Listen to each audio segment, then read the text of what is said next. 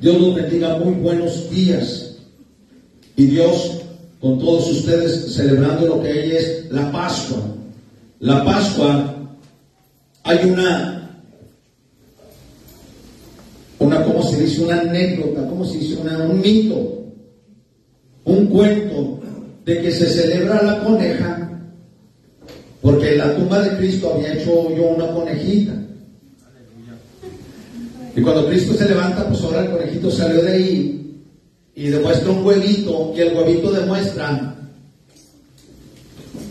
que cuando nace el huevito, pues nace una vida, da un pollito, entonces el huevito celebra la vida y el conejito celebra de que estuvo con Cristo ahí y lo vio resucitado. El primero fue el conejito. Y, déjeme decirle, ese cuento se lo tragan, los que no leen la Biblia, se lo tragan muy rico. ¿Sabía usted? Y eso es lo malo, que la gente no conoce la sana doctrina. Y anda buscando iglesias de sana doctrina. No, usted póngase a leer. Usted póngase a leer. La sana doctrina está aquí. No en una iglesia. Está en la palabra de Dios. Entonces usted debe de leer. Debe ya, debe ya disciplinarse y, honestamente, todo este ensayo que nos da el Señor en la iglesia es para no quedarnos, como se dice, tal vez, ¿qué, le puedo decir? No nos vamos a quedar aquí. Si usted es, válgame la redundancia, tengo que empezar así. Si usted es, si usted es, y si es, ¿verdad? De los que siempre llegan tarde, procure no llegar el día que venga Cristo, porque se va a quedar. Si usted procura ver la iglesia como yo llego cuando puedo, no, así no es. Tiene que ya verlo en su corazón y en su alma. Hermano, hermana, su alma está en juego. Y la iglesia es la única parte donde usted puede conocer la salvación. No hay otro lugar. Entonces, de la coneja, ni el conejo, aparte no ponen huevos, no es señal de que vio a Cristo nunca. La Biblia dice que fue María Magdalena. Y, el huevito nos los comemos fritos. ¿No? Usted no come huevos. O tal vez es lo que necesita comer para ponerse fuerte. Necesita comer ya bien para comer fuerte. Como me entienda, no me importa. Lo que importa es que usted ya se ponga bien con Dios y haga de Dios su prioridad. Porque mire, cuando usted se muera, no se llevar nada. Nada. No más las lágrimas de muchos que los quieren y otros hipócritas, pero se va a llevar lágrimas y tú. Y pésames y todo eso. La gente está esperando hablar bien de usted, pero cuando usted se muera, en vida no le dice nada, pero en muerte, qué buen hombre, qué buen pastor, cómo lo queríamos. Y en vida nunca se dijeron nada. Hoy Cristo ha resucitado. Y esa es una celebración más grande, más grande que cualquier cosa, que la Navidad, que su cumpleaños, que, llevarle regalos a su suegra, que no. Esta es la celebración máxima bíblica. Y la prédica de hoy es qué tan importante es la resurrección. ¿Por qué la resurrección? La resurrección es Jesús. La resurrección es todo. Vamos a entrar en la enseñanza, pero a ver si en este video que voy a entrar no se vea, no se borre un poquito, a ver si alcanza. Ya sabe, me guiña el loco ahí y se apaga una tele porque está fuerte. Oiga, este cachito.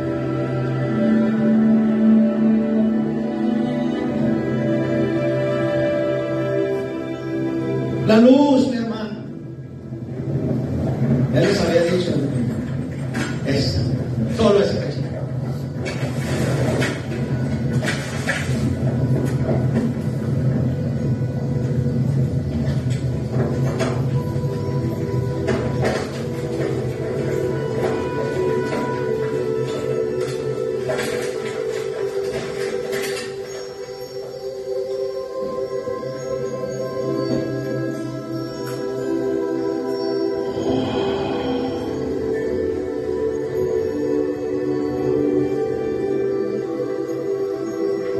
Un ángel remueve la piedra.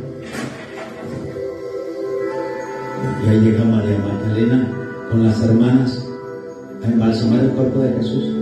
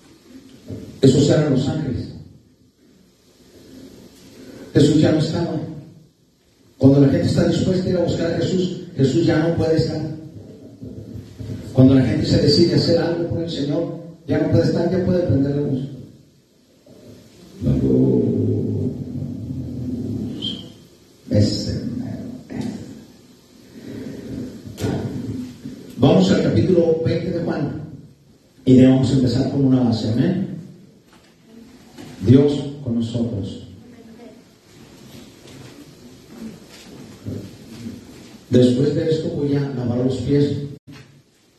Y aquellos que faltaron el miércoles, no puedo seguir si no les lavo los pies. Y no es un, no es una pregunta. No le estoy pidiendo, sino es, lo estoy, como lo tomé. Hacerlo. Y los que faltaron de la cena del Señor, levante la mano. El, domingo pasado. Ok, nomás tres, dos. Ah, mi hermana Ok, tres. Fíjense lo que, lo que hacen. Bueno, vamos a darle. La resurrección Capítulo 20 de Juan, cuando esté ahí, diga usted, amén. El primer día de la semana. El primer de la semana es después del séptimo día y el primer día de la semana es hoy. El primer día de la semana, María Magdalena fue de mañana siendo un oscuro al sepulcro y vio quitada la piedra del sepulcro. Entonces corrió y fue a Simón Pedro y al otro discípulo al que amaba Jesús y les dijo, se han llevado del sepulcro al Señor y no sabemos dónde le han puesto. Salieron Pedro y el otro discípulo y fueron al sepulcro. Corrían los dos juntos, pero el otro discípulo corría más a prisa que Pedro y llegó primero al sepulcro. Bajándose a mirar, vio los lienzos puestos ahí, pero no entró. Luego llegó Simón Pedro tras él y entró en el sepulcro y vio los lienzos puestos ahí. Y el sudario que había estado sobre la cabeza de Jesús, no puesto con los lienzos, sino enrollado en un lugar aparte. Entonces entró también el otro discípulo que había venido primero y vio y creyó. Pero aún no había entendido la escritura que era necesario que él resucitase de los muertos y volvieron los discípulos a los suyos. Pero María Magdalena estaba fuera llorando. Y mientras lloraba se inclinó para mirar dentro del sepulcro. Y vio a dos ángeles con vestiduras blancas que estaban sentados, el uno a la cabecera y el otro a los pies donde el cuerpo de Jesús había sido puesto. Y le dijeron, mujer, ¿por qué lloras? Y le dijo, ¿por qué se han llevado a mi Señor y dónde se lo han puesto? ¿Cómo había dicho esto? Se volvió y vio a Jesús que estaba ahí, pero no sabía que era Jesús. Jesús le dijo, mujer, ¿por qué lloras? ¿A quién buscas? Ella pensando que era el hortelano le dijo, si tú te lo has llevado, dime dónde lo has puesto y yo lo llevaré. Jesús le dijo, María. Volviéndose ella le dijo, Raboni. Jesús le dijo, no me toques. Porque aún no he subido a mi Padre, mas ve a mis hermanos y diles, suba a mi Padre y, y, a vuestro Padre, a mi Dios y a vuestro Dios. Fue entonces María Magdalena para dar a los discípulos las nuevas de que había visto al Señor y que le había dicho estas cosas. Cuando llegó la noche en aquel mismo día, el primer día de la semana, estando las puertas cerradas, en el lugar donde los discípulos estaban reunidos por miedo a los judíos, vino Jesús y puesto en medio les dijo, paz a vosotros. Cuando les hubo dicho esto, le mostró las manos y el costado, y los discípulos se regocijaron viendo al Señor. Entonces Jesús les dijo otra vez, paz a vosotros. Como me envió al Padre, así también yo os envío. Esa fue la razón que le lavó los pies. Y habiendo dicho esto, sopló y les dijo, recibí al Espíritu Santo. A quien remitiera los pecados les son remitidos, y a quienes se los retuviera les son retenidos.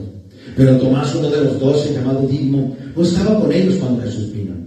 Le dijeron pues los otros discípulos, al Señor hemos visto. Él les dijo, si uno viera en sus manos la señal de los clavos, y metiere mi dedo en el lugar de los clavos, y metiere mi mano el costado, no creeré. Ocho días después, estaba otra vez sus discípulos dentro y con ellos Tomás. Luego Jesús, estando las puertas cerradas, se puso en medio de ellos y les dijo, paz a vosotros. Luego dijo a Tomás, pon aquí tu dedo y mira mis manos. Acerca tu mano y métela en mi costado. Y no seas incrédulo, sino creyente. Entonces Tomás respondió y le dijo, Señor mío, Dios mío. Jesús le dijo, porque me has visto, Tomás, creíste. Bienaventurados los que no vieron y creyeron. Así es, hasta ahí. Diga, soy bienaventurado. Porque no he visto a Jesús, pero creo en Él. ¿Me digan cómo Jesús nos mencionó antes? ¿Por qué Jesús dejó un lienzo así, así sin nada? O sea, lo puso a un lado y el otro estaba doblado. ¿Por qué Jesús se toma el tiempo de doblar un lienzo? En, las antiguas costumbres judías, cuando te, levantabas de la mesa y decías que ibas a un lado y tu plato estaba servido, él doblaba la servilleta y la ponía encima de la mesa diciendo, voy a regresar. Y Jesús dobló así, él fue el que lo dobló, diciendo, regreso pronto para comer con ustedes. ¿Ve? Entonces, oiga esto. La Biblia nos dice, y vamos a ir muy detalladamente, con la Biblia para ver por qué es tan importante la resurrección. Primera de Corintios, capítulo 15, versículos 54 al 55. Y cuando esto corruptible se haya vestido de incorrupción, y esto mortal se haya vestido de inmortalidad, entonces se cumplirá la palabra que está escrita. Solvida es la muerte en victoria. ¿Dónde está, oh muerte, tu aguijón? ¿O dónde, oh sepulcro, tu victoria? No nos va a poder retener, nos levantaremos pero mira cómo dice en la versión Palabra de Dios para todo. Esta habla de nuestro cuerpo y dice así, cuando lo que se pudre se vista con lo que nunca se pudre, y cuando lo que muere se vista con lo que nunca muere, entonces lo que dice la Escritura se hará realidad. La muerte ha sido devorada por la victoria. Muerte, ¿dónde está tu victoria? Muerte, ¿dónde está tu aguijón? Isaías ya lo había mencionado en el capítulo 25, versículo 8. Destruirá la muerte para siempre y enjugará Jehová el Señor toda lágrima de todos los rostros y quitará la afrenta de su pueblo de toda la tierra porque Jehová lo ha dicho. También el profeta Osea lo había dicho en el capítulo 13, versículo 14. De la mano del Seol los redimiré, los libraré de la muerte, oh muerte, yo seré tu muerte y seré tu destrucción, oh Seol la compasión será escondida de mi vista. Todo esto lo confirma para llevarnos a lo que dice Primera de Corintios, capítulo 15, versículo 3 al 8. Porque primeramente os he enseñado lo que asimismo recibí, que Cristo murió por nuestros pecados conforme a las escrituras y que fue sepultado y que resucitó, resucitó al tercer día conforme a las escrituras y que apareció a Cephas. Cephas es Pedro y después a los doce. Después apareció a más de 500 hermanos a la vez, de los cuales muchos viven aún y otros ya duermen. Después apareció Jacobo, después de todos los apóstoles, y al último de todos, como un abortivo me apareció a mí, dijo Pablo. Hechos capítulo 13, versículo 38 al 39. Sabed pues esto, varones hermanos, que por medio de él se os anuncia perdón de pecados, y que de todo aquello de que por la ley de Moisés no pudiste ser justificados, en él es justificado todo aquel que cree. Tiempo donde los sacerdotes tanto estuvieron con él, vieron los milagros, vieron que hizo, pero siempre le pedían prueba. No podían comprender cómo un judío que venía de la nada pudiera más que ellos y conociera más que ellos. Entonces lo mataron por envidia. Jesús ya había estado desde el principio en Edén. Cuando Adán y Eva pecaron, el pecado entró al mundo y después la maldición entró en Israel en el tiempo que los mismos judíos y sacerdotes de aquel tiempo habían dicho, crucifícale. Y dijeron, yo no me hago responsable, dijo Pilato, de la sangre de este inocente. Pero los judíos dijeron, aquellos gobernantes de aquel tiempo, no importa que la sangre de él caiga sobre nosotros.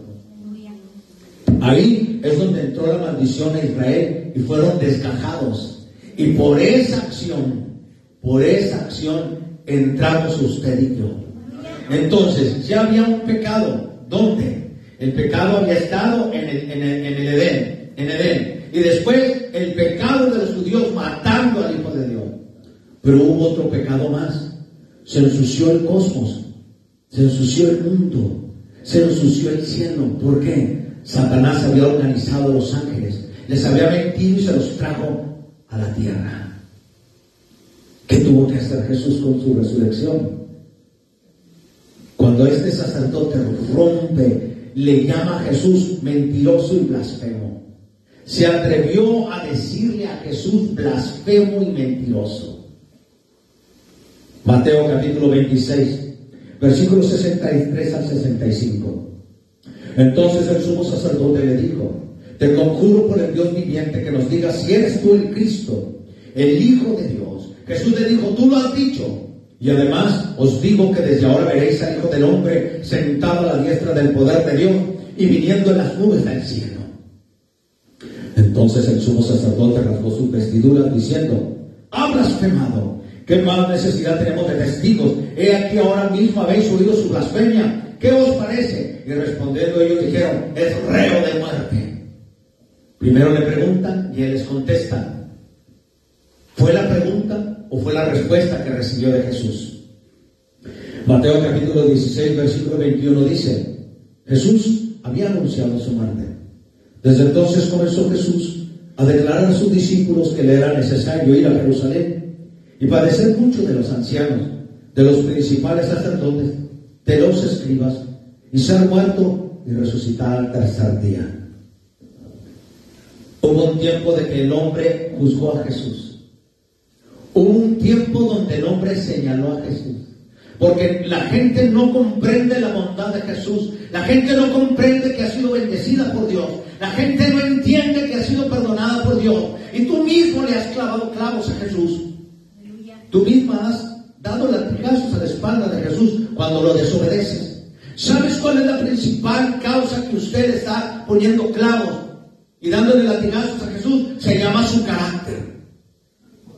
Su carácter de oposición, sin obedecer, no querer oír la palabra, no querer dejar de faltar a la iglesia, no querer de buscar a Dios. Siempre busca a Dios cuando lo necesita, no cuando Él le llama. Y usted sigue dándole latigazos a Jesús. Cada vez que la palabra dice algo, y usted va en contra y siempre buscando culpabilidad en los hombres. Siempre buscando culpabilidad en los hermanos. Siempre buscando culpabilidad en la familia. Siempre buscando culpabilidad. Pero no se da cuenta que usted es el culpable. Su salvación está en juego. Recuerde que usted no va a salvar a su mamá. Usted no va a salvar a su esposa. Usted no va a salvar a sus hijos. Usted no va a salvar a su esposo. Es Jesús en, el acto de remisión de sus pecados. Él pagó en la cruz por ellos. Usted no. Usted nunca va a ser más bueno que Dios. ¿Cuándo va a entender que Dios ya lo bendijo? Que no tiene un carro nuevo. ¿Qué importa? Tiene a Cristo. Y si usted sigue a Cristo, Dios puede poner el corazón a alguien para que le dé un carro a usted. Entienda que es Jesús. Ahora, usted está enfermo. Usted tiene una enfermedad psicológica. Todo le parece mal. De todo se siente. Y busca culpables. Es que me hirieron es que no me saludan, es que no me hablan, ay, es que yo no hablo si no me hablan. Ese es un carácter erróneo de un cristiano mal convertido. No puede usted estar sentado a la mesa del Señor oyendo palabra de gloria y sentirse derrotado. La humanidad no ha entendido que Dios ya le dio la victoria. Pero usted busca la victoria en lo material no en su alma. Usted ha sido perdonado por tantas cosas. Y aún por lo que hizo esta mañana, aún por lo que habló en la noche y aún por lo que venía hablando enojado manejando a la iglesia. Usted se preocupa por la apariencia, por estar pintada bien, por verse de buen cuerpo, por los zapatos, por las pestañas que parecen arañas, postizas, hasta postizos te ponen los ojos pero ni aún así ves la verdad que es real. Los hombres están preocupados por los negocios. ¿Qué tan importante eres Donald? ¿Tienes tú una torre como Donald Trump? ¿Tienes un negocio infalible de lingotes de oro? ¿Manejas a, toda a todo el país? Cuando tú viniste al mundo, no tenías nada. ¿Y sabe por qué muchos de ustedes tienen? Por sus padres. Tal vez por un padre que sí conocía a Dios o tal vez por un padre que no conocía a Dios. Pero ninguno de ustedes es rico por abolengo o de bolengo. Usted ha sido bendecido solo por la gracia de Dios para estos tiempos. Si su padre fue rico, si su madre fue rica, si algo le dio gracia para abrir un negocio, ¿quién cree que Dios puso ese propósito? ¿Quién cree que le puso a usted en el corazón seguir y hacerlo? ¿Quién cree, si era el mundo no tenía fe, lo hizo por interés, pero los planes de Dios se llevan a cabo porque ahora usted va a ser usado por Dios. Ahora Dios va a llevar a cabo su plan por usted. Tiene la gloria a Dios. Alguien diga gloria a Dios. Alguien haga algo por Dios que no entendemos los planes de Dios. Creemos que es por mi profesión, por mi título, por mis estudios, por mi esfuerzo. ¿Sabía que yo trabajo y estudio? Muchos de ustedes hicieron lo mismo. Pero te olvidas de Dios. ¿Cuántos de ustedes no han visto su victoria? Todavía Dios te bendice y sigues con ese carácter negativo. Dios te bendice y sigues con ese carácter. Ya no le pido bendición a Dios, mejor dile, cámbiame el carácter.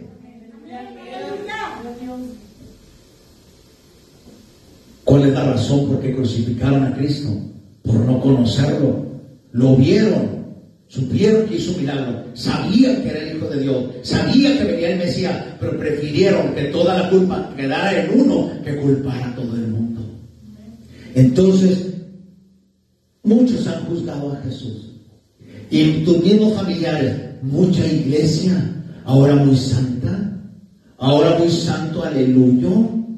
Hay mucha iglesia fanático. Ay, no tengo tiempo, me levanté crudo, mamá. No tengo tiempo, me desvelé en la noche en el teléfono, mamá.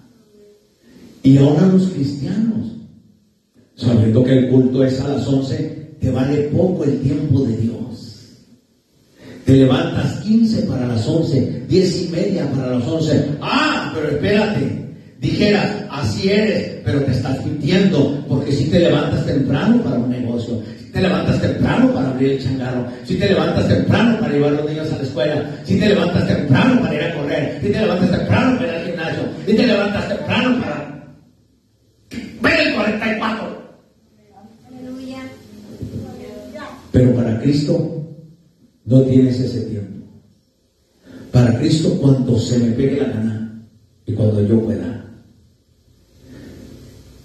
Esa disciplina es la que necesita el cristiano para ir al cielo.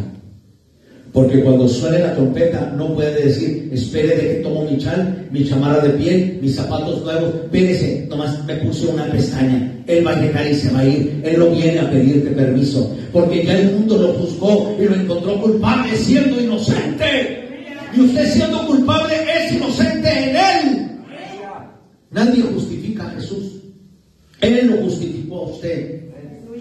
Pero ¿qué crees? Si Cristo no hubiera sido o no hubiera resucitado tal como había anunciado tantas veces, entonces también deberían ser puestas en tela de juicio todas las demás afirmaciones que hizo. Tendríamos que admitir que la decisión del tribunal judío que le hizo por blasfemia, cuando dijo que era el Hijo de Dios, tenía toda la razón condenarle. Romanos capítulo 1, versículo 4. Fue declarado Hijo de Dios con poder, según el Espíritu de Santidad, por la resurrección de entre los muertos. ¿Cómo era confirmar que era Hijo de Dios resucitando? ¿Cómo iba a confirmar que iba a levantar la iglesia y resucitando? ¿Cómo iba a perdonarle sus pecados resucitando? ¿Cómo le iba a dar vida resucitando? ¿Cómo le iba a liberar del maligno resucitando? ¿Cómo íbamos a tener iglesia resucitando? Por eso estamos en la iglesia, porque y Él nos dio por la pura gracia vida, salud, para poder despertar cada mañana, ir al trabajo y venir a la iglesia. Alguien dé la gloria a Dios.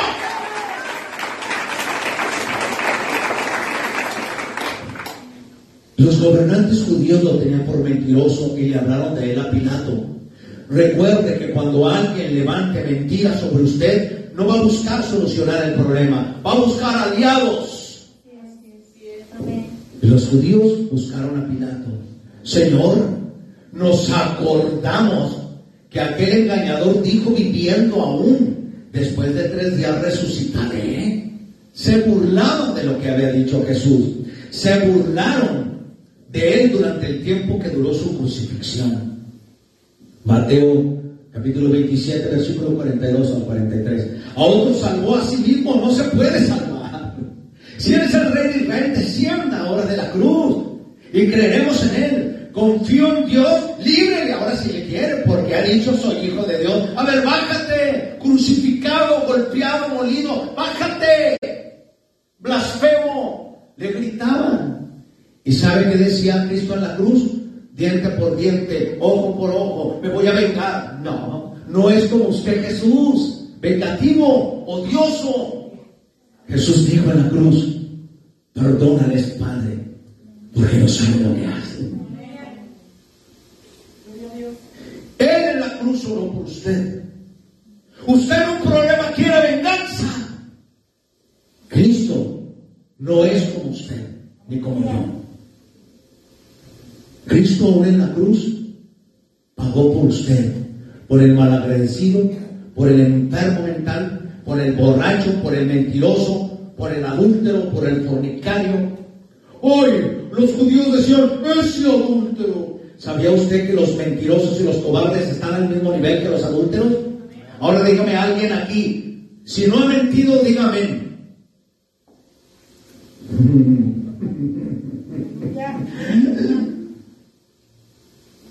se quedó en pausa. Cuando usted quiera juzgar a una hermana, a un hermano en la iglesia, de su familia, primero vea hacia usted y vea la lengua. Si no está partida por el medio, y si se ve partida por el medio, ya lo convirtió Dios en víbora. Aleluya. Cristo estuvo en la cruz y no dijo yo no voy a morir por aquel. No, yo no voy a morir por aquella. Cristo callado, porque Cristo se calla y ustedes hablan. Cristo se calla y ustedes murmuran. Cristo se calla y ustedes siguen adelante con el odio. Y Cristo dijo, me es necesario morir para que en mí, para que en mí, fíjate, lo tuvimos por muerto y abatido.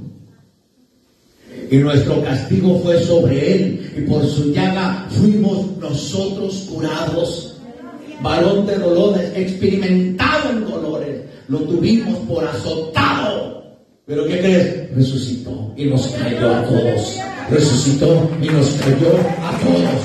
¡Aleluya! A pesar de la angustia y de su intenso clamor, el Padre no hizo nada para impedir aquel terrible espectáculo.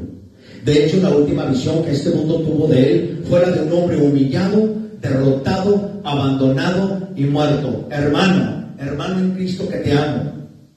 Hermanos, varones, ¿cuándo te has sentido que ya no puedes más? ¿Cuándo te has sentido humillado hasta por tu propia familia? ¿Cuándo te has sentido triste que sientes que nadie te entiende? Solo eres el que atribuye Eres el sustentador. Pero se les ha olvidado que eres su padre. Se les ha olvidado cuántas veces arriesgas la vida andando en las calles de Juárez para llevar el sustento. El varón no tiene derecho a estar cansado. El varón no tiene derecho a dudar. El varón se aguanta muchas veces llorar porque él es la fortaleza y él siempre quiere ser ejemplo, pero no lo valoran los hijos. No lo valoran la esposa. ¿Y el varón lo ven fuerte? No, el varón también tiene derecho a llorar, a sufrir. ¿Cuántos de ustedes están guardando algo adentro y no se lo dicen a nadie? Pero Jesús lo sabe y te va a librar hoy. Los hombres tienen derecho a llorar. Los hombres tienen derecho también a decir, mírenme, yo también existo, yo también vivo. Todo hombre tiene pasado, personas. No somos perfectos, pero sí nos esforzamos por nuestra familia y nos esforzamos por agradar a Dios. Y me esfuerzo por salir adelante en mi negocio. Y estoy peleando con mí mismo, pero sigo vivo y creo en Jesús. Nos ven solo como un signo de pesos. Dame, dame, necesito, necesito. Y cuando el hombre dice necesita, ah, pero hay otra clase de hombres, al que aman las mujeres, al bebedor, al alegre, al guapo, al perfumado, al que tiene dos, tres, al que golpea, al que humilla, al que dice, yo te dejo ir a la iglesia, yo no te molesto, déjame a mí con mi vida mientras yo, no, al que quiere achichincles y las pulgas están gratis, aleluya. Chupan igual que el que tienes.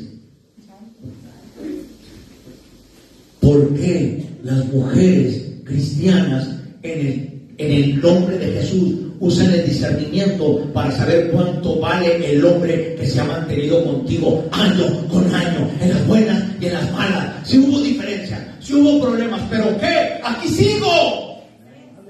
Pero al que va y viene, ¿cómo lo quieren las mujeres? Al caballito de Antonio Aguilar todo lo quiere por cantador y bailador. Esas mujeres no tienen conciencia, pudor, inteligencia ni discernimiento. Así pasó. Jesús hizo todo por todos. Y la gente lo humilló lo blasfemó. A la misma gente que entró en el día de palmas. ¡Ay, qué bonita palma! ¡Ay, voy a la iglesia que me dé una palma de cruz para ponerla en la entrada a mi casa! Ven, conságrate a Dios, que eso no te salva ni sirve. Es hechicería, es mentira. Pero Jesús no dijo nada. Jesús se cayó porque en su dolor, en su poder, él ya tenía un plan. Aunque la gente te vea humillado, maltratado, abandonado y te crea muerto, tus planes no están en las manos de la gente, tus planes están en las manos de Dios. Estos son los planes que Dios tiene para ti. Cristo ya tenía un plan. Cuando todos pensaban que Él estaba derrotado en la cruz, todos veían el cuerpo partido, lleno de sangre, humillado, escupido y golpeado. Y todos riéndose de un cuerpo muerto, pero Jesús tenía un plan. Mientras la gente se distraía en la carne, Cristo estaba abriéndole la puerta a los del infierno y diciéndole a la muerte, dame las llaves. Porque yo llego hasta donde están los caídos, los derrotados, los humillados los levanto. Tal vez mucha gente no entendió lo que estoy explicando. Pero Jesús no está en una cruz. Jesús no está en una iglesia con un cruz de yeso, con las rodillas raspaditas, con los codos raspaditos, con un hilito de sangre aquí y uno aquí. Cristo fue carne molida. Cristo fue deshecho a golpes, con látigos con punta de hueso y de metal. Le arrancaron pedazos de carne, le arrancaron sus partes privadas, lo desgarraron, lo golpearon. Cristo no lo podías conocer, lo tuvimos por hermoso. Mas en su parecer no le conocimos. ¿Por qué? Estaba molido en golpes. Era un pedazo de carne molida en la cruz. Pero el Cristo resucitado era bello y hermoso y poderoso. El Cristo que se levantó, llegó allá a la muerte y le pidió las llaves y no lo conocían. La muerte estaba pensando, lo hemos vencido. Y decía, decía Satanás, el diablo lo hemos vencido. Decía el infierno, el ángel del infierno, ¡Ja, lo hemos vencido. Y de repente les toca el hombro. No lo conocían porque pensaban que ese Jesús estaba humillado y derrotado hasta que le dijo, ¿quién? Yo soy el llegado. Dame las llaves del infierno, las llaves de la muerte. ¿Quién eres? Jesús resucitado. No me conoces porque estoy lleno de luz, estoy vivo, vivo para mi pueblo. ¿Acaso, acaso no era realmente el Hijo de Dios? Y si lo era, ¿guardaría Dios silencio permanente sobre esta terrible injusticia cometida con su Hijo?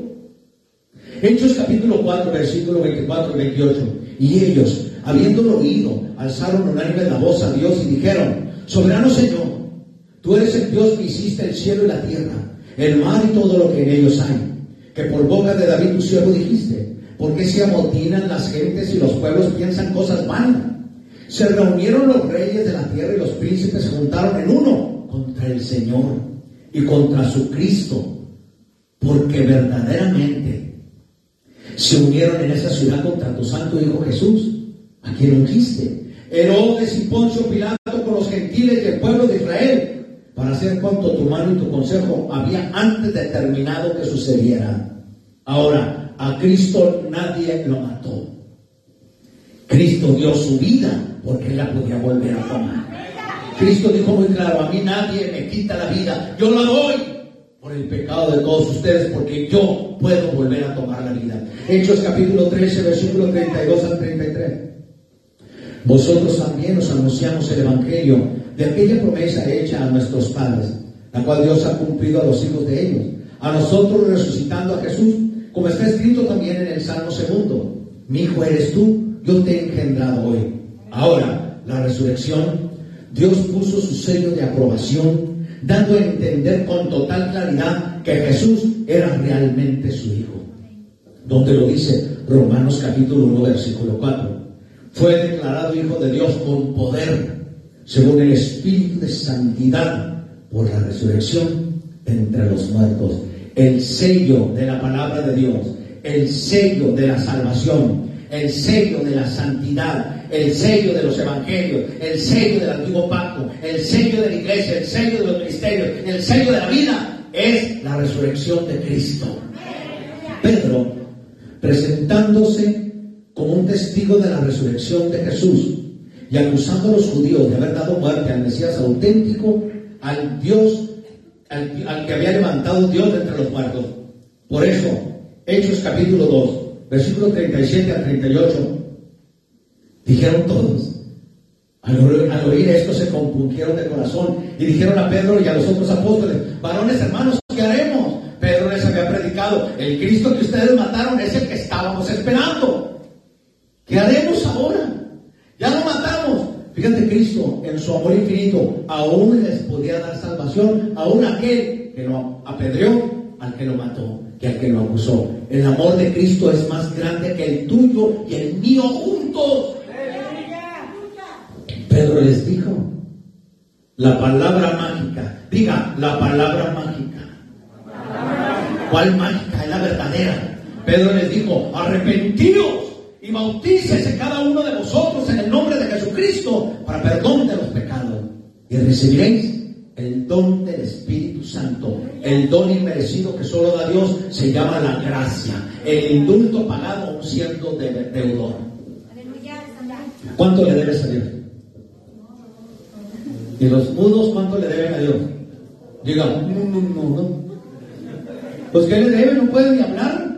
¿Cuánto le debes a Dios? Ah, entonces si le debe todo, ¿por qué no le da algo a Dios? Pues, porque no le da tiempo. Asistente, si todo le debe, fíjate, esto mismo lo dice, tú solito, le debo todo, pero no le pago.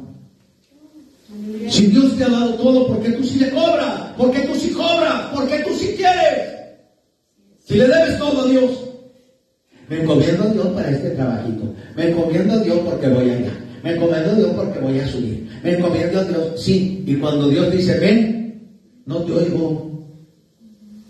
Ven a orar, No. Pero ven a la iglesia. No, no, no hay. Le hacen como no hay, no, no, no hay. No hay. A pesar de la cantidad de milagros que Jesús hizo a lo largo de su ministerio público, los judíos nunca estuvieron satisfechos. Mateo capítulo 12, versículo 39 al 40. Él respondió y les dijo, la generación mala y adúltera demanda señal, pero señal no le será dada, sino la señal del profeta Jonás. Porque como estuvo Jonás en el vientre del gran pez tres días y tres noches, así está el Hijo del Hombre en el corazón de la tierra tres días y tres noches. ¿Cuál fue la señal? De que iba a resucitar. ¿Ustedes quieren señal? ¿Ustedes quieren milagros? ¿Ustedes quieren todo? No te importa a ti ni quieres todo. Le mienten a Dios, quieren todo. Le estaba diciendo a los judíos, no se la tomen, me está diciendo a mí, no, a ti no. Tú eres bueno y santo, como el negro Tomás. Ustedes y yo necesitamos reconocer que Él ya murió para poder reconocer que ya resucitó. Pero ¿cuánta gente va a las iglesias a buscar a que la tumben? A que le den un milagro, le hagan crecer el pie. Yo voy a la iglesia por el conferencista tal y cual o por la pastora Denny Den. Pero van a cobrar 180 dólares de entrada. ¿Cómo te impresionas? Yo voy a esta iglesia porque es casa de milagros. Yo no voy a esa porque habla una palabra y verdad. Yo quiero hechos. Fíjate, le exigimos a Dios. Yo quiero un milagro. Te voy a decir, ¿te sujetas a Dios? ¿Estás caminando bien con Dios? oiga, Dios sí paso un milagro, Dios sí puede hacer hablar los mudos, ¿eh? La importancia de la resurrección para el Evangelio. Si Cristo no resucitó de entre los muertos, el Evangelio no existe. No hay ninguna buena noticia que anunciar. Veamos cómo la resurrección de Jesús afecta a las grandes doctrinas que conforman el Evangelio. Hay cuatro sectas muy peligrosas y aunque le duela, ahí tengo curitas. Cuatro sectas muy peligrosas. Catolicismo, testigos de Jehová, mormones y adventistas. Y ahora por si no dicen los judaizantes modernos. Eso es lo que no le gusta a la gente que hable uno la verdad y que hable pura Biblia. La Biblia te va a hablar y te va a dar lo que necesitas. No te va a dar lo que quieres, te va a dar lo que necesitas y te va a interesar lo que, lo que está hecho Entonces, la resurrección es la base de la justificación Romanos 4:25 dice, el cual fue entregado por nuestras transgresiones. No fue entregado Jesús por el pecador, Él fue entregado por nuestras transgresiones y resucitado para nuestra justificación. Fíjate Jesús, tú apartaste esa, esa nueva, ¿sí? Ah, bueno, déjala ahí, yo te doy el down para que la partes. Pero no te preocupes, yo voy y la saco por ti. ¿Quién te va a decir eso hoy? ¿Sabe qué, hermano? Usted debe, me debe muchas cosas. Hermano, usted me debe, usted me debe, usted me debe, usted debe. Ah, ¿saben qué? Digo Jesús, ya no debe nada. Empieza tu vida nueva. ¿Cuántas veces Dios te ha dado la oportunidad de empezar una vida nueva y vuelves a tropezar con la misma piedra? Y ahí te vuelves a por eso hacer esas canciones del mundo. Tropecé de nuevo con la misma piedra. Pues si faltas un año a la iglesia, no puedes tener en el banco un peso y recibir mil de, ingresos. No puedes hacer una oración de 10 pesos y recibir una bendición de mil. No puedes asistir dos veces a la iglesia y, sentirte el campeón del mundo. Alemán, ¿verdad? Pues sí. Entonces, si Él fue entregado por ti, gracias él te dio la salvación ya dadita y empacada. Gracias, ¿qué debo hacer? Pues síguelo. Con Él tienes todo.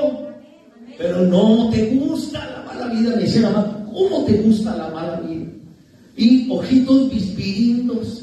No puedes ver tacones porque. No puedes ver botas, ¿no? mujeres porque. También, no nomás los hombres. El pecado es parejo. Cristo tenía poder para resucitar por sí mismo. Fíjate, quiero confirmarles con la Biblia que Cristo dice que Él puede tomar la vida y en otra parte dice Dios lo levantó. ¿Quién era? Él mismo. Juan capítulo 10, versículo 17 al 18. Por eso me ama el Padre. Óigalo, por eso me ama el Padre. Porque yo pongo mi vida para volverla a tomar. Todos quieren ver, ay, mi Cristo, una María a un lado llorando ante Cristo. Pasa por el frente y, y gáchate, gáchate. No, bueno, esa gáchate, pero sea bonito. Gáchate y, y, y ahí. Y, y luego pasa, pasa el otro y, y allá afuera se están peleando como perros y gatos que allá siguen viviendo en un libre, allá siguen tomando, allá siguen pecando, allá siguen haciendo droga, y todavía saben por qué. ¿Cómo caigo mal?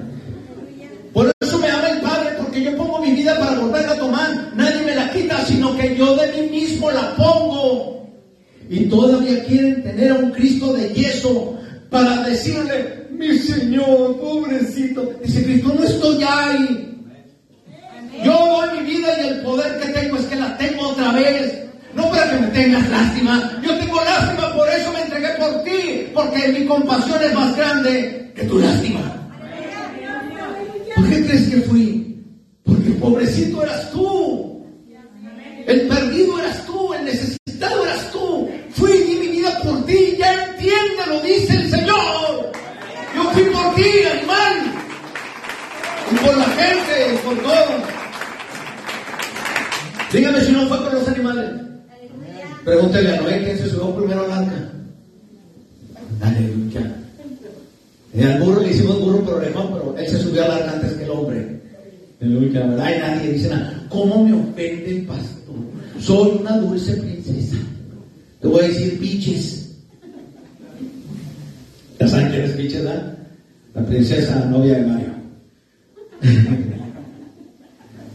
sí, es que eso, hermanos, eso es, Dios no puede usar a los sentidos debiluchos y cobardes, se los digo en el nombre de Jesucristo.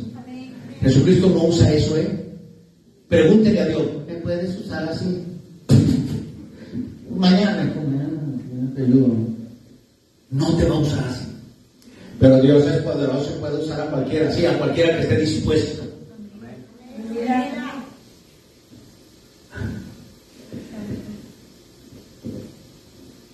tengo poder para ponerla y tengo poder para volverla a tomar. Y mira lo que dice en otros versículos. Fue el Padre quien le resucitó de los muertos. Romanos 6.4. Cristo resucitó de los muertos por la gloria del Padre. Hechos 2.32. A este Jesús resucitó Dios. Hechos capítulo 13, versículo 30. Mas Dios lo levantó de los muertos.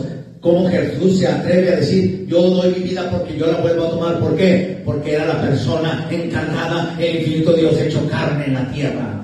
Y ese mismo Dios te dice, yo te amo, sigue adelante, levántate. Yo sé que la vida está dura, pero yo voy contigo, no te desampare, no te dejaré, y en lo que emprendas te prosperaré, pero solo obedece mi palabra. Qué duro es la... Y dile al Señor, hágase tu voluntad. Y luego en la tarde, no voy a hacer esto por si acaso, ¿verdad? Dios mío santo, hay alguien aquí. Efesios capítulo 1, versículo 17 al 20. Para que el Dios de nuestro Señor Jesucristo, el Padre de gloria, os dé espíritu de sabiduría, para que sepáis cuál es la esperanza que Él os ha llamado, ¿Y cuál es la riqueza de la gloria de su herencia de los santos? ¿Y cuál la supereminente grandeza de su poder para con nosotros, los que creemos? Según la operación del poder de su fuerza, la cual operó en Cristo, resucitándole de los muertos y sentándole a su diestra en los lugares celestiales. Y usted va a decir, ¿cómo es Dios y Cristo está a un lado? Mire, si usted, mm, vamos a ponerle, Dios mío, ¿cómo le hacemos? Todo lo que sale de usted es de usted. ¿Sí? Usted tiene desechos, ¿verdad? Come mal, vomita. ¿Y usted qué va a decir? Ay, el vómito de, quién sabe quién. No, usted vomitó, ¿qué dice mi vómito? ¿Verdad? Si usted la riega, ¿qué va a decir? Ah, echaron agua. No, es mi agua. Yo la regué. ¿Sí me explico? Pero si usted también hace algo bueno, dice algo bueno y sigue adelante con algo bueno, y usted crea una situación que, dice, wow, he obedecido a Dios, ¿cómo le llama esa cosa? ¿Cómo le llama ese plan? ¿Cómo le llama esa victoria? Mía. Si tú te esfuerzas para ir a la escuela, cuando agarras tu título, ¿qué dices? Ah, no, este título es de aquel que no vino a la escuela. ¿Qué dice? ¿Te quieres ese título? Mío. Es el hijo de mis entrañas por cual me fui a la ruta muchas veces en la mañana y llegué tarde, ¿verdad? Porque te costó, es tuyo. ¿A quién le costó Dios? El verbo se hizo carne, la palabra se hizo presente y le puso por nombre Jesús. La palabra está enfrente de él, la palabra está a su derecha. Por eso la Biblia dice el brazo extendido de Dios. ¿Quién es Jesús? Y después dice el brazo desnudo de Dios. ¿Quién es? Cristo revelado. ¿De qué está hablando? La voluntad de Dios está a la derecha de Dios. El Hijo está a la derecha de Dios. Su decreto está a la derecha de Dios y su verbo está a la derecha de Dios, porque Él dice y se hace. ¿Ve? Es Jesús. ¿Sí o no? Y no nos va a llegar a la casa. Así te dice Jesús. Hasta de comer. Ay, Dios mío santo. Imagínate. El Padre levantó a su Hijo de entre los muertos, sellando así su obra y poniendo de esta manera su sello de aprobación sobre la redención que había realizado en la cruz a favor de los pecadores. De su resurrección dependía la misión del Espíritu Santo. Jesús dijo que Él servirá al Espíritu Santo una vez que hubiera subido al Padre. El Señor se refería a su ascensión después de la resurrección. Por lo tanto, si Cristo no hubiera resucitado, tampoco habría ascendido al Padre y no había enviado al Espíritu Santo. La misión que en este tiempo cumple el Espíritu Santo es doble, tal como explicó el Señor. En relación a los creyentes, el Espíritu Santo vino a ocupar su lugar en el corazón de los suyos, dándoles consuelo, enseñándoles y guiándoles a dar testimonio de Él. Juan capítulo 14. Versículo 16, Jesús lo dijo, yo rogaré al Padre y os dará otro consolador para que esté con ustedes o esté con vosotros para siempre. Juan capítulo 15, versículo 26. Pero cuando venga el consolador, a quien yo se enviaré del Padre, el Espíritu de verdad, el cual procede del Padre, Él dará testimonio de mí. ¿Por qué creen que estoy predicando? ¿Conozco a Jesús? No, pero hay algo enfrente de mí que me hace predicar porque es verdad. ¿Por qué está sentado aquí? Porque usted tiene el Espíritu recibiendo la verdad. Cristo está aquí. ¿Ve? La gloria es de Él.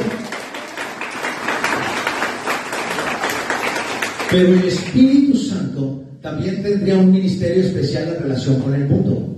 Primeramente, convenciéndole del terrible pecado que había cometido al crucificar a Jesús. Segundo lugar, mostrando que la justicia de Dios había quedado satisfecha por medio del sacrificio de Cristo, razón por la cual el Padre lo resucitó de los muertos para que volviera con él a la gloria. Tercer lugar, convencer al mundo que en base a esa obra, Satanás ha perdido todo su poder sobre el pecador que cree en Cristo. ¿Ven? Era necesaria la, la resurrección. Juan capítulo 16, versículos del 8 al 11. Y cuando Él venga, ¿quién? El Espíritu Santo convencerá al mundo de pecado, de justicia y de juicio. De pecado por cuanto no creen en mí. De justicia por cuanto voy al Padre y no me veréis más. Y de juicio por cuanto el príncipe de este mundo ha sido ya juzgado. ¿Quién es? Satanás. Satanás no tiene ni parte ni suerte en tu vida, tu ministerio, tus hijos, tu empresa, nada. Solo tienes que caminar con Cristo. Por la resurrección, Cristo se convirtió en el primogénito de los muertos. La resurrección de Cristo trae junta la resurrección de todos los que creen en Él. Alguien diga amén. Juan capítulo 11, versículo 25. Jesús les dijo, yo soy la resurrección. Fíjese el poder de Jesús. Yo soy la resurrección. y la vida. Y el que cree en mí, aunque esté muerto, vivirá. Efesios capítulo 2, versículo 4 al 6. Pero Dios que es rico en misericordia, por su gran amor con que nos amó, aun estando nosotros muertos en pecados, nos dio vida juntamente con Cristo, porque por gracia sois salvos, que es por Él. Y juntamente con Él nos resucitó. Y asimismo nos hizo sentar en los lugares celestiales con Cristo Jesús. Romanos capítulo 6, versículo 5. Porque si fuimos plantados juntamente con Él en semejanza de su muerte, así también lo seremos en la de su resurrección. Ahora, la resurrección de Cristo sirve como prototipo de la resurrección de los creyentes. ¿Dónde lo dice? La palabra de Dios. En dos ocasiones Cristo es presentado como el primogénito de los muertos. Colosenses capítulo 1, versículo 18 y Apocalipsis 1.5. Se nos dice también que los creyentes en la manifestación del Señor seremos semejantes a Él. Primera de Juan capítulo 3, versículo 2. Pablo indica que nuestro cuerpo de humillación será semejante al cuerpo de la gloria suya. Lo dice Filipenses capítulo 3, 21. Que así como hemos traído la imagen del terrenal, que es Adán, traeremos también la imagen celestial, que es Cristo. Primera de Corintios capítulo 15, versículo 49. Ahora, usted no se ha preguntado, entonces, ¿por qué resucitó a Lázaro? ¿Por qué resucitó a la, a la viuda de Naín? ¿Y por qué a la hija de Cairo? ¿Quién es esta? La Talita Kumi. Y no se llama así, sino es niña, levántate. ¿Verdad? ¿No han visto usted la prédica de la Talita Kumi? No. Porque en realidad está levantando una niña, la, hija de Cairo. Y después, cuando toca, ¿qué es? ¿Féretro o féretro? Féretro. Bueno, cuando le dice al cajón, suelta a ese muerto. Fíjate, y sale el joven, ¿qué pasó, mamá? Se salió el joven y dijo, mamá, fíjate el joven, mamá, hijo, porque ella era viuda y nomás tenía a su hijo. Lo levantó la viuda de ahí. ¿Y quién es este? Levántate, Lázaro. Te hablan Luis, Víctor, Mary. ¿Quién más? a todos. Varones. ¿Qué? ¿Qué? Quítate las vendas. Quítate la momia, porque así venía el Lázaro. Lázaro. Lázaro. Varones están así como que, crucifiquen al pastor. Antes de la resurrección de Cristo, todo lo que hubo fue resucitaciones. ¿Quién sabe qué es CPR? O, o cuando hacen este respiración boca a boca y todo eso. ¿Cómo se llama? Resucitación, ¿verdad? Que hacen? Resuciten a la hermana que les iba entrando, agárrenla. Le hacen. Y le hacen. Tranquilo, no se rían tanto. Mira, está uno dándole y luego en la boca, ¿verdad? Denle chance que se siente, pobrecita, viene desde allá. Y le hacen, ¿cómo le hacen al pecho? Y lo imaginan si trae ajo, resucitó. Ah, ¿Verdad? Imagínate tú ya, ya un poquito malo. ¿Por qué te lo voy a poner así? Porque es exactamente esto lo que pasa. Cuando alguien está sufriendo algo y se está muriendo, lo resucitan. ¿Y qué es lo que pasa? Había gente muriéndose y diciéndoles, en mí nadie muere, en mí nadie se enferma, en mí usted tiene vida eterna. Antes de la resurrección de Cristo, todo lo que hubo fue resucitaciones, es decir, restauraciones de los cuerpos a su estado anterior. En las tres ocasiones en las que el Señor volvió a vida a ciertas personas, la hija de Jairo, el hijo de la viuda de Naín y Lázaro, todos estos casos no deben tomarse como resurrecciones, sino como resucitaciones. Todas estas personas volvieron a la misma vida que habían dejado cuando murieron, pero la resurrección de Cristo está un nuevo prototipo, que es, Lázaro murió, sí, la hija de la viuda de Naín también, y el hijo de Jairo también murió. ¿Y qué? Porque ahora la resurrección era por medio de Cristo. Eso Cristo lo hizo para que él viera quién era el Cristo. ¿Cómo era el cuerpo de resurrección que tenía el Señor Jesucristo? Las personas lo podían reconocer. ¿Cómo? Las, oiga esto, esto le va a gustar, ya voy cerrando. ¿Cómo era el cuerpo de resurrección que tenía el Señor Jesucristo? No, pues luz, no, pues alas de oro, ¿verdad? todo el mundo quiere ver a Cristo como un gigante de luz. No, las personas lo podían reconocer, tal como era en vida. Juan 20:20 lo dice. Todavía tenía las heridas infligidas por la crucifixión. Nos dice Juan capítulo 20, 25 al 29. ¿Por qué Jesús se deja las marcas? para cuando venga el anticristo, identifiquen quién es el falso y quién es el verdadero. Tenía la capacidad, aunque no la necesidad de comer. Jesús no tenía que comer, pero cuando llega para hablar es que le dice, ¿tienen pescado? Dice que uno, ¿sí? Lucas 24.30 y Lucas 24.41. El cuerpo de Jesús, óigalo, ¿eh? Óigalo. El cuerpo tenía carne y huesos para comprobar que él no era meramente un espíritu que se manifestaba en forma visible. Lo dice Lucas 24.39. ¿Qué cree? Cuando usted se despierte, mi hermano, es más, su cuerpo va a sufrir que un tuna, no overhaul, mi hermano. Porque hay muchos que tienen más cuerpo que otros, ¿no? Entonces, hermano, y hay unas que ni cuerpo tienen, ¿verdad? Pero Jesús, no estoy hablando de delgado y flaco, tranquilo, no se asusten. Cuando vengamos a Jesús y Él nos dé el cuerpo que no se pudre, no va a tener osteoporosis, enfermedades de la piel, no va a tener callos, pescados ojos de pescado, ni tatuajes. ¿Y qué cree? Cuando usted llegue al cielo no va a llegar a decir, ¿y, y mi mamá? Y mi... No, no, no. Cuando usted llegue al cielo solo va a reconocer a los que estaban en Cristo. Cuando usted llegue al cielo no va a tener memoria. Por eso no va a haber llanto, ni tristeza, ni dolor. Aquí llora por las traiciones, por los dolores, los recuerdos. Y cuando oye la canción, yo tuve una novia linda. ¿Sí me explico? Usted puede llorar por muchas cosas, ¿verdad? Vean que toda la gente, y te acuerdas. Si te duele, ¿para qué te acuerdas? Ahí estás, agarras un puñal y no. Él me mintió. Es que ustedes mismos se hieren. ¿Verdad? A uno les gusta hablar del moro de compas. Pero de todos modos, no se digan los, los, como los corridos tumbados a los jóvenes. No le entienden, pero ahí están. Quisieran ser narcos, ¿verdad? Ahora rato hablo con ellos. Pero mira cómo son las cosas. Jesús, cuando venga, Él te va a dar mente, es el alma, cuerpo y espíritu nuevo. Dígame si no, oye, hasta, hasta un tonto dice, yo te sigo Dios. Por favor, no vas a tener memoria del dolor. No va a haber llanto, hambre. Y dijo don Ramón, ni trabajo. Pues ya, pues debe partir así ya Jesús por algo. Pero fíjate cómo son las cosas.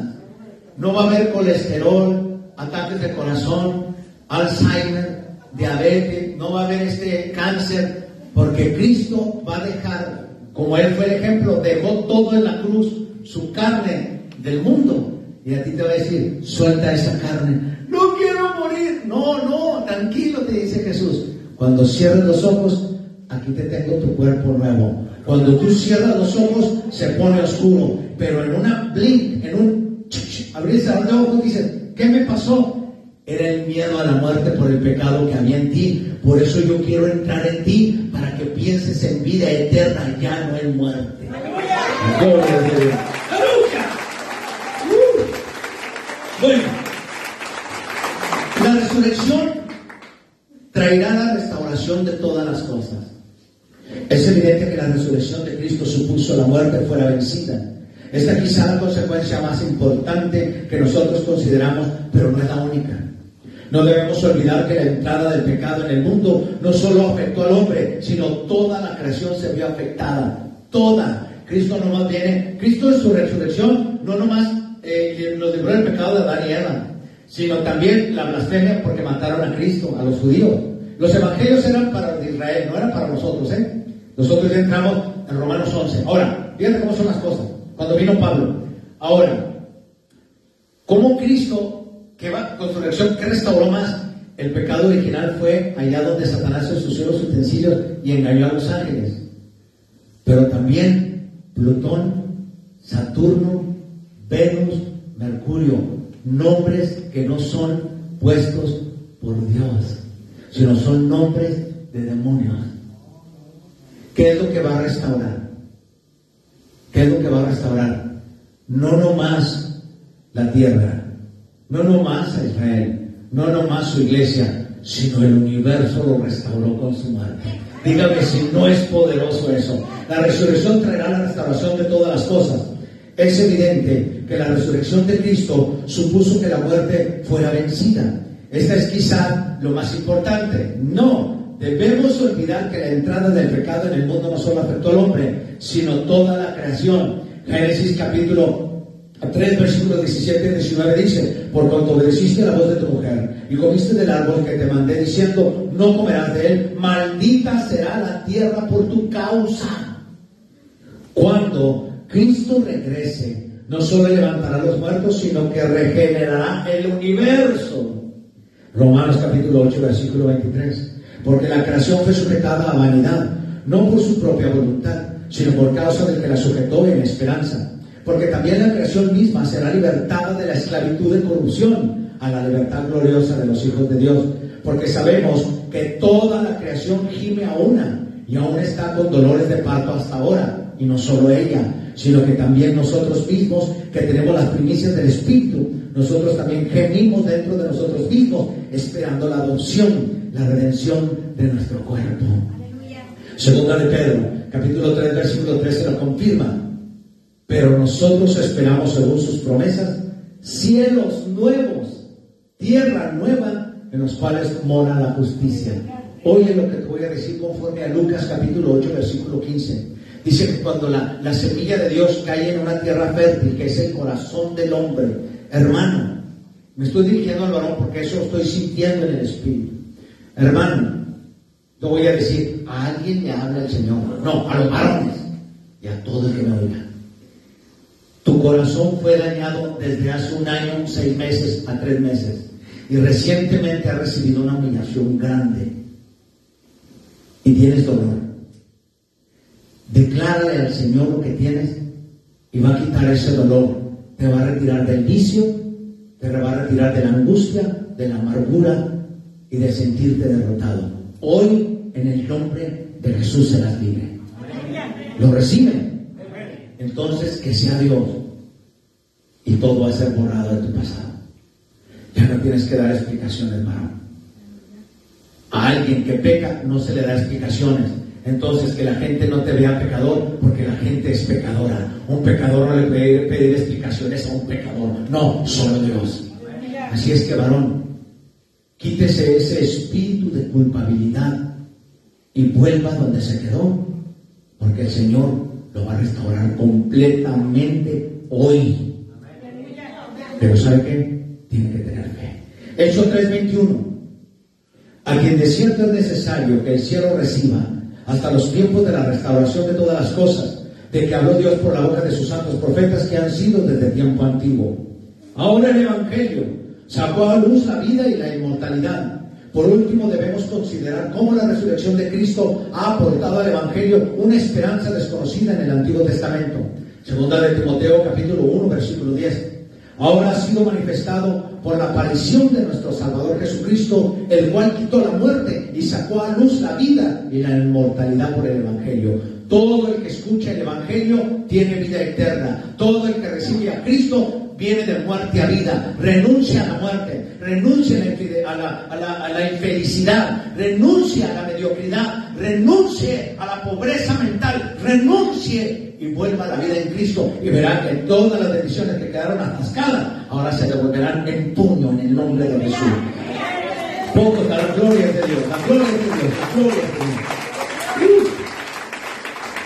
Poco se sabía sobre la resurrección en el Antiguo Testamento, pero el Espíritu Santo se los reveló. La resurrección de Cristo sacó a luz una información que antes había sido estado velada. La resurrección convierte el Evangelio en un mensaje único. Y lo que les estoy dando ahorita es vida pura.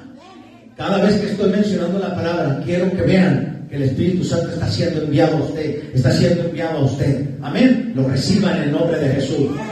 Job, Job lo dijo. Job, que viene siendo de uno de los caldeos, cuando Abraham vivía en uno de los caldeos, eran primos en la antigüedad, y este libro lo escribió Moisés. Job capítulo 19, versículo 25 al 27. Mira lo que dijo. Yo sé que mi redentor vive, y al fin se levantará sobre el polvo, y después de deshecha esta mi piel, en mi carne he de ver a Dios, el cual veré por mí mismo, y mis ojos lo verán, y no otro, aunque mi corazón desfallece dentro de mí. Daniel capítulo 12, versículo 2, cuando él habla también del que, la, la, ciencia va a crecer, dice, y muchos de los que duermen en el polvo de la tierra serán despertados, unos para vida eterna y otros para vergüenza y confusión perpetua. Aún los salmos en el capítulo 6, versículo 4 al 5. Mira lo que dice, vuélvete, oh Jehová, libra mi alma, sálvame por tu misericordia, porque en la muerte no hay memoria de ti, en el Seol, ¿quién te alabará? ¿Ve? El Evangelio del Señor, Jesucristo ofrece una esperanza cierta en cuanto al futuro, tanto a nivel individual como cósmico. ¿Por qué? Hechos capítulo 17, versículo 30 al 31 nos dice, pero Dios, habiendo pasado por alto los tiempos de esta ignorancia, ahora manda a todos los hombres en todo lugar que se arrepientan, por cuanto ha establecido un día en el cual juzgará al mundo con justicia, porque aquel varón a quien designó, dando fe a todos con haberle levantado de los muertos.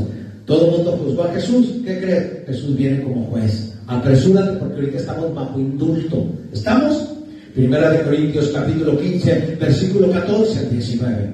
Y si Cristo no resucitó, vana es entonces nuestra predicación, vana es también vuestra fe, y somos hallados falsos testigos de Dios, porque hemos testificado de Dios que Él resucitó a Cristo, el cual no resucitó. Si en verdad los muertos no resucitan, porque si los muertos no resucitan, tampoco Cristo resucitó. Y si Cristo no resucitó, vuestra fe es vana. Aún estáis en vuestros pecados.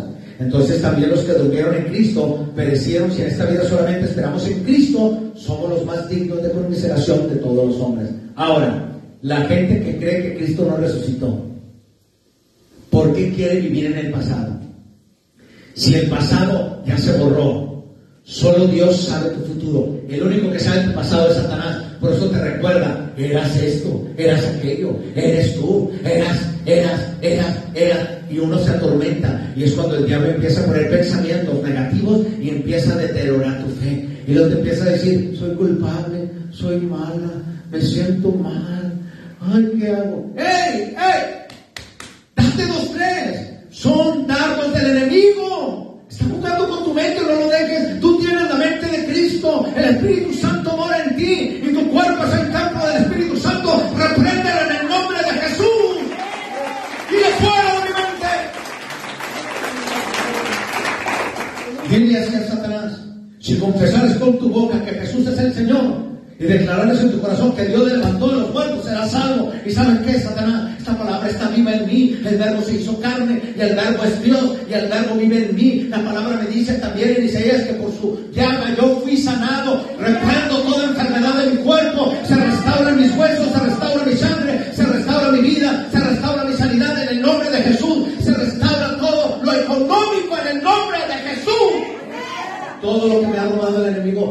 Es descubierto, dice la Biblia también, cuando es descubierto el enemigo, que es el ladrón, porque él vino a robar y matar, a destruir, como lo dice el capítulo 10 de Juan. También el capítulo 10 de Juan me dice que vino Cristo a dar mi vida en abundancia y a deshacer todas las obras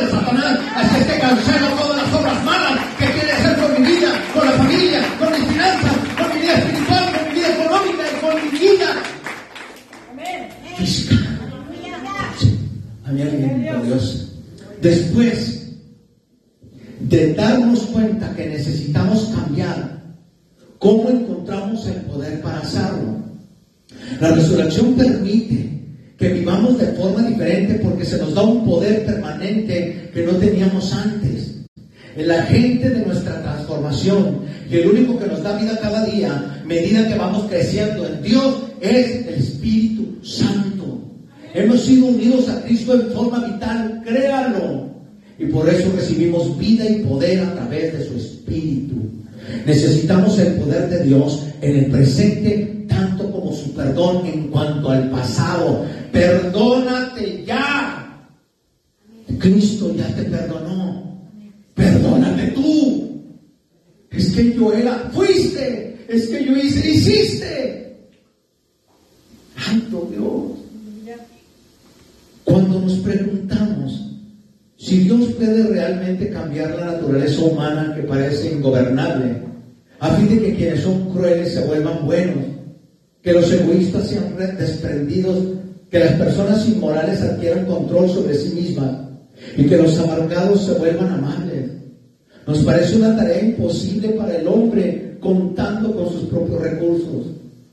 Pero diga, en el Señor sí que es posible.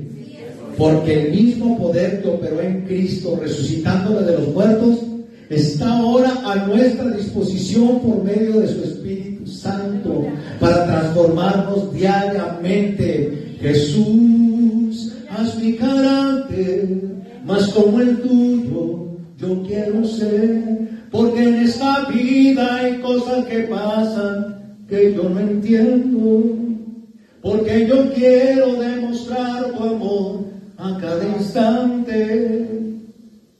Hazme hacer tu voluntad y morir a mi viejo hombre. Haz mi carácter más como el tuyo. Ah, quítame lo necio, Señor. Hazme humilde como tú. Hazme sabio como tú. Mi cuerpo está libre, sano. Y quiero seguir adelante.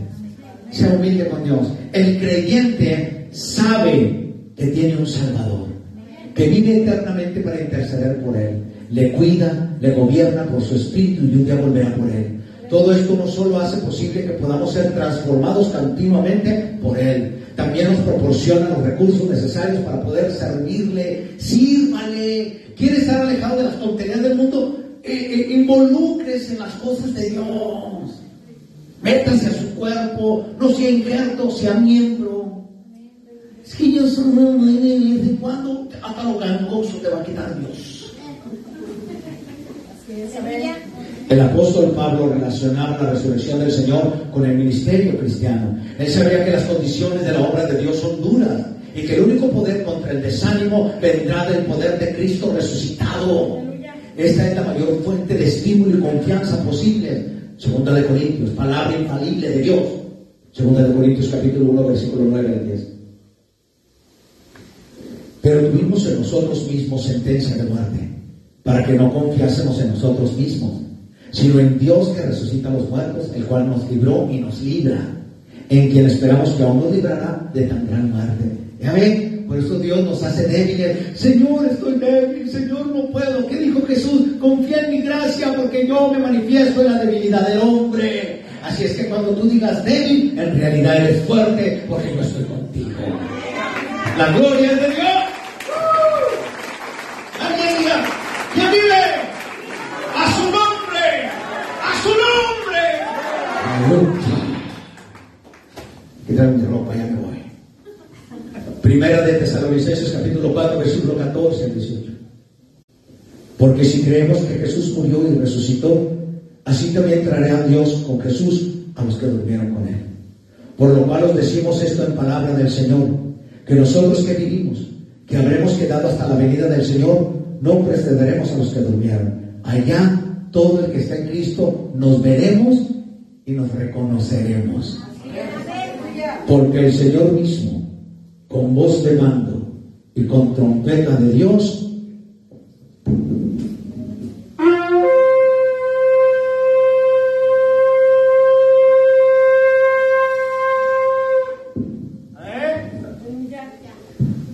descenderá del cielo y los muertos en Cristo resucitarán primero.